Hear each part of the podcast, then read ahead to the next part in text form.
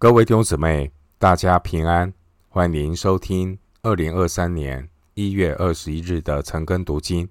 我是廖哲一牧师。今天经文查考的内容是《撒母耳记上》一章一到八节，《撒母耳记上》一章一到八节，内容是家家有本难念的经，让上帝为你开道路。首先，我们来看《沙摩尔记上》一章一到三节。以法莲山地的拉玛索菲有一个以法莲人，名叫以利加拿，是舒弗的玄孙，托户的曾孙，以利户的孙子，耶罗罕的儿子。他有两个妻，一名哈拿，一名。皮尼拿，皮尼拿有儿女，哈拿没有儿女。这人每年从本城上到示罗，敬拜祭祀万军之耶和华。在那里有以利的两个儿子何弗尼、非尼哈当耶和华的祭司。撒母耳记上记载。以色列立王的历史背景。沙摩尔是以色列最后一位士师，他也是先知。一章一节到三章二十一节，记载沙摩尔他成长的背景以及成为士师的过程。沙摩尔的历史就如同参孙的历史一样，从他出生的时候就记载。新约的施洗约翰，还有我们的主耶稣基督，也是从他们出生的时候就开始记录。圣经中有一些重要的人物，是从他们顺年的时候开始记载生平，而有一些人，则是像撒母耳一样，是从他们怀胎的时候呢就开始记载。当年。神曾经对耶利米先知说的话，也是给我们每一个人的。在耶利米书一章五节说：“我未将你造在腹中，我已晓得你。”神在我们每一个人身上都有他的命定和旨意。有一些人来到这个世界上，似乎比别人更加的令人瞩目。就像这里的这位沙摩尔一样，上帝凭着他自己的权柄施行恩慈和公义。撒母耳他的出生呢，是他母亲向神祈求。我们可以从这些圣徒的身上看到神话语的全能，以及祷告的大能。一到八节记载关于哈拿的愁苦，因为哈拿没有生小孩，而她的对头也常常的欺负哈拿。不过还好，她的丈夫对哈拿非常的宠爱。经文第一节记载，先知撒母耳将要出生的一个家庭。撒母耳出生在一个家庭，是一个祭司的家庭。他的父亲名字叫以利加拿，按着祖先来看，是一个利未人，是出于哥辖家族的。舒弗的这一族人后来渐渐的迁往以法莲的山地。以利加拿，也就是出生在。以法莲的山地当中，在那边生活。经文第三节，以利加拿他每一年都会上到示罗那里，在神的帐幕那里敬拜祭祀万军之耶和华。万军之耶和华应该是圣经当中第一次这样的称呼神，在这边。到后面呢？万军之耶和华这个名字会经常的出现，在先知沙摩尔的时代，上帝的百姓呢，灵性软弱，人数也不多，而围绕在周遭的这些以色列的敌人人数众多，势力强大。但透过万军之耶和华这个名字来提醒人们，神是万军之耶和华，是天地的主宰。以利加拿呢，他是一个在乡村生活的利未人，在人看来没有什么地位或是重要的职分，他也没有在呃会幕当中有什么样的服饰。他或许是一个普通的以色列人，但是他身上呢有利未人的血统，他有敬虔的一个态度，知道每一年都要分别时间来到会幕当中敬拜献祭，献上祷告感恩。以利加拿持守在这样的一个敬虔当中，每一年都会到示罗那里敬拜。而当时候的环境是，以色列人有敬虔信仰的已经渐渐少了，甚至有些以色列人也开始去敬拜偶像，并且在以色列中也出现了这种普遍错谬崇拜偶像的错误跟罪。但是我们看到以利加拿没有同流合污，他仍然持守真正的敬虔。出污泥而不染。不管环境或别人怎么样，他和他的家人都要侍奉耶和华。经文第三节提到以利的两个儿子何弗尼、菲尼哈，他们当时候是担任耶和华的祭司。我们在后面的经文会看到，这两个人的确是很坏的。然而，以利加拿。仍然坚持到圣所去献祭。上帝曾经告诉以色列百姓，不可以随便到任何地方献祭，要到神所指定的圣所去敬拜神，禁止他们到别处敬拜神。因此呢，以利加拿他严格的遵守神的命令，他到示罗去敬拜侍奉耶和华。尽管当时候的祭司没有尽他们的职分，但以利加拿仍然会尽自己的职分去敬拜神。弟兄姊妹，我们今天来到有形的教堂敬拜神，来参加敬拜的人，不见得都是敬虔的人。如同第三节的记载，当时候带领敬拜献祭的祭司是很糟糕的两个祭司。但弟兄姊妹，我们到教会敬拜神，不要因为别人的不敬虔而影响我们。新约的敬拜就是要以心灵按真理来敬拜神。第三节提到何弗尼和非尼哈这两位不称职的祭司，他们的败坏在神的面前，因为他们向神所献的祭是神所憎恶的。弟兄姊妹，参加公众崇拜礼仪的人参差不齐。我们自己参加崇拜聚会，我们自己要预备心，要把献给神的礼物预备好，不要献臭。敬拜神，不要让神等我们，我们要提前到，不要迟到。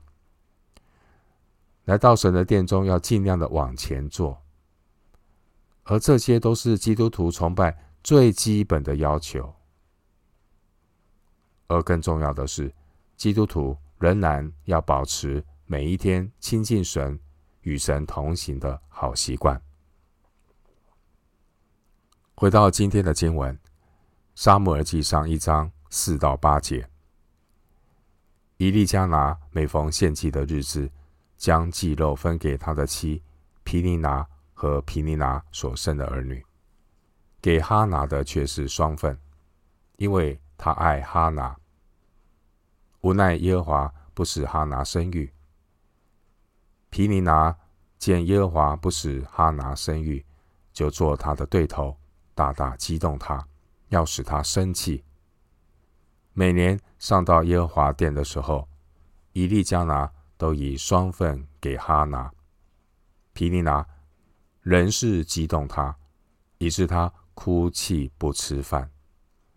她丈夫以利加拿对她说：“哈拿，你为何哭泣不吃饭，心里愁愤呢？有我不比十个儿子还好吗？”弟兄姊妹，家家有本难念的经，以利加拿的家庭也不例外。以利加拿的家有不和睦的事，这不和睦的背后，根本的问题就是人的罪。家庭是考验我们敬虔的地方，个人敬虔不代表你的家人也是敬虔的。伊利亚拿的家庭不和睦的原因，是因为伊利加拿他娶了两个妻子。其实呢，一夫多妻已经违背了神起初所设立婚姻的制度。神起初所设立的婚姻制度是一夫一妻，一男一女，一生一世。马太福音十九章第五节、第八节，一夫多妻的这个问题呢，曾经给亚伯拉罕的家庭、雅各的家庭带来很大的困扰。现在这样的困扰也临到了以利加拿的家。弟兄姊妹，神设立律法的目的是要保护我们，让罪人学习彼此的尊重。但是呢，人类偏行己路，一意孤行，任凭自己的想法行事，就陷在混乱当中。家庭是社会最基本的组成，家庭一旦被摧毁，整个社会就会崩解。以利亚拿，抱歉，以利加拿，他一夫多妻的家庭呢，衍生出来的问题就是两个妻子彼此不和。以利加拿这两个妻子，一个是皮尼拿，她有自己的子女，然而呢，被丈夫爱的不多。另外一个妻子是哈拿，她没有儿女，但是却是被丈夫所宠爱的。以利加拿她偏爱哈拿。经文第五节说：“哈拿他拿到双份的祭肉，偏爱对一个家庭的和睦是没有什么帮助的。”伊利加拿的这两个太太，皮尼拿这个太太因为有子女，所以变得狂妄傲慢；哈拿的这个太太，她因为没有孩子，暗自神伤，非常的忧烦。而做丈夫的伊利加拿，他在这两个太太之间也很难做人。经文第三节说：“这人每年从本城上到示罗，敬拜祭祀万军之耶和华。”第三节让我们看到以利加拿非常难能可贵的地方。尽管当时候主持。敬拜仪式的两个祭司是很不称职的，很不敬虔的。尽管呢，自己家里的两个太太彼此相处不和睦，但是以利加拿他仍然服侍神的祭坛，没有因为两个祭司和两个太太的问题而影响他敬上敬拜的本分。他来到示罗献祭。并且呢，以利加拿是带着妻子、孩子一同到示罗去敬拜神。虽然两个太太呢彼此不和，但至少在敬拜神这件事是一致的。假如一个家庭呢不能够解决纷争，至少不要让那个纷争影响了家人对神的敬拜。四到五节是关于以利加拿将献祭的祭肉分给两个太太的问题。在耶和华的节期，以利加拿献上的是平安祭，祈求神赐平安给他们的家庭。当以利加拿和家人一起吃祭物的同时，他将祭肉分给的皮尼拿和他的子女们。以利加拿分给哈拿的分量呢，是双份，为了表明他对哈拿特别的关爱，所以第五节说，给哈拿的却是双份，因为他爱哈拿。虽然哈拿没有子女，但以利加拿对哈拿的爱丝毫不减。这让我们想到，基督耶稣爱教会，尽管教会的人是软弱的，是贫瘠的，但是神对我们的爱不离不弃。人也应当这样的爱自己的妻子，爱自己的家人。当妻子、家人软弱或愁苦的时候，求神给我们有智慧来关心陪伴。弟兄姊妹，我们要学习依靠圣灵，为那些陷在困境中的人祷告。经文第六节说：“皮尼拿见耶和华不使哈拿生育，就做他的对头，大大激动他，要使他生气。”这位皮尼拿，他拿哈拿的没有生育来羞辱他、藐视他，甚至可可能用嘲讽的口气对他说话，就好像哈拿是一个不讨神喜悦的人一样。弟兄姊妹要格外的留意，你要。拒绝来自人恶意的定罪和控告。罗马书八章三十三节：谁能控告神所拣选的人呢？有神称他们为义了。只有一位上帝，人不要扮演上帝。你也要拒绝那些不是上帝来的、从上帝来的这些控告和定罪。经文五到六节，皮尼拿嫉妒以利加拿对哈拿的爱，认为他偏心。以利加拿越是关心哈拿，皮尼拿就是越不高兴，越要欺负哈拿。偏心对家庭的和睦是没有什么帮助的。经文第七节说。每年上到耶和华殿的时候，以利加拿都以双份给哈拿，皮尼拿却是激动他，以致他哭泣不吃饭。以利加拿这一家的人，他们来到示罗敬拜神的时候，我们看到这位皮尼拿对哈拿的欺负是变本加厉的，这更显出。皮尼拿这个女人的罪恶，因为他们都一起去敬拜神。一个敬拜神的人，不是应该守洁心清、内心无愤怒、无纷争吗？结果皮尼拿是一面敬拜神，一面呢恶言相向对待哈拿，这根本就是啊、心口不一啊。照着耶稣的话说，是假冒为善。一方面跟着丈夫去敬拜神，一方面又欺负哈拿，对哈拿恶言相向。这位皮尼拿，他欺负哈拿，可以说是尖酸刻薄。哈拿上到示罗，他在神面前倾心吐意，专心的祷告敬拜神。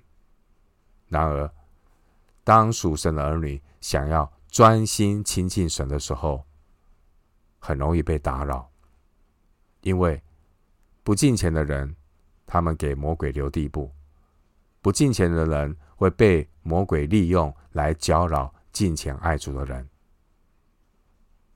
弟兄姊妹，要警醒，要为每一次圣徒的聚会来祷告，包括崇拜的聚会、祷告会，要警醒守望，因为是有属灵的征战。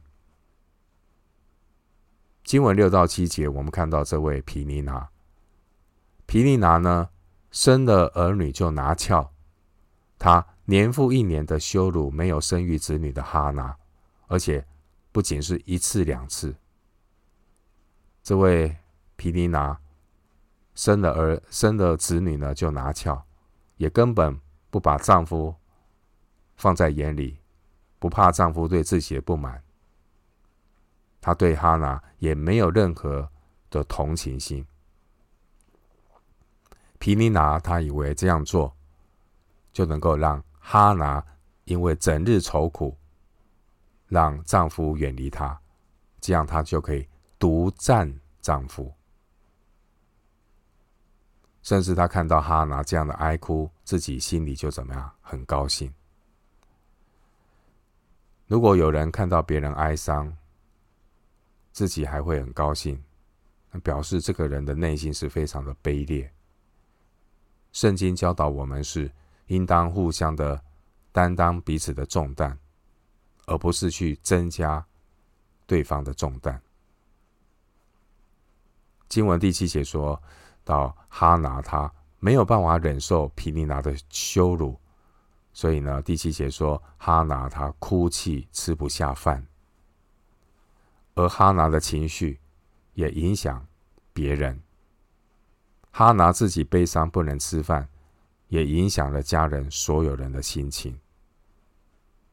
因为当时候他们是在耶和华的节期，他们吃圣物，但充满悲伤、愁容的哈拿，他怎么能够吃得下圣物呢？当然，其他人也受到影响。然而，这也是哈拿的软弱。他由于个人的忧这个忧愁，他由于个人的问题，导致呢自己呢无法分享这个祭物，他失去了喜乐。弟兄姊妹，要留意自己容易悲伤哀愁的心灵，有时候不知不觉的，很容易被别人重伤。和讥讽所伤害，我们要留意自己脆弱的心灵，小心不要被别人伤害。人这一种脆弱的感情，才是自己最大的敌人。人这一种脆弱的感情，会让一个人不能够得到神话语的安慰，失去了平安喜乐。而人与人之间那种彼此的不满和怨恨，也常常会影响家庭、婚姻的关系、亲子的关系。受伤的人很容易陷入那个情绪的低谷里面，叹息、哭泣，导致眼泪遮盖了耶和华的坛。马拉基书二章十三节。然而，这样的伤害，神也都看见了。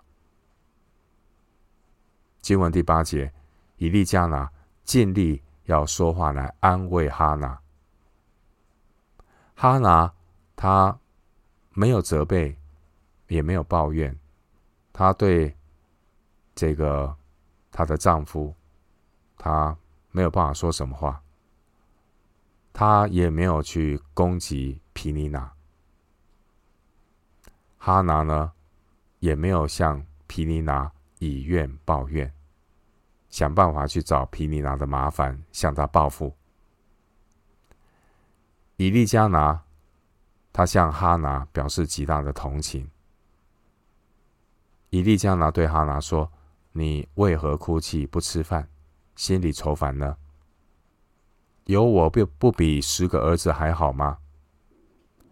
因为以利加拿看见哈拿这样的难过伤心，他自己也非常的不安难受。经文第八节，以利加拿的话是带着关爱的提醒和温柔的责备。他告诉哈拿说：“为什么哭泣愁烦呢？”这句话是出于爱的提醒，就如同神对人的责备和提醒一样。尽管哈拿他有正当的理由理由哀伤，但是呢，哈拿的哀伤已经是过度了，甚至呢，影响了他敬拜耶和华的时候，他不能够吃圣物。弟兄姊妹，如果我们心中过度的悲伤，甚至影响我们对神的侍奉、对神当尽的本分。如果因为过度的悲伤，使我们不能够直接在神面前，在神的里面得安慰，甚至呢，无法感恩，失去对神的信心，怀疑神的良善，那么这样的悲伤就是出于罪。这样的悲伤是过度而不适当的。弟兄姊妹，要小心一个人的悲伤哀愁。也会成为他自己的陷阱，使一个人陷在其中，无法得到在基督里的喜乐。过度的忧伤也会阻挡我们当尽的职分。经文第八节，以利加拿告诉哈拿，在他那里有他对哈拿全部的爱情，应该可以弥补他的心情。以利加拿说：“有我不比十个儿子还好吗？”弟兄姊妹，有主万事足，无罪一身轻。我们有了主自己，我们就有了一切。另外一方面，弟兄姊妹，你要学习为你的有感恩，不要为你的没有抱怨，不要去放大你的没有。然后一直怨天尤人，这是不健康的。我们要学习凡事谢恩，数算神给我们的恩典，千万不要在患难面前过度的悲伤。你要转眼仰望耶稣。每个人难免都要经历患难，但记得主的恩典够用。基督徒要学习靠主喜乐。凡事谢恩，随遇而安。人生有顺境和逆境，但万事互相效力。不要急，不要慌，神会带领，事情会过去的。你的心情要稳住，要多多的亲近神，多与近前的圣徒交通，多祷告，神必然会带领。我们今天经文查考就进行到这里，愿主的恩惠平安与你同在。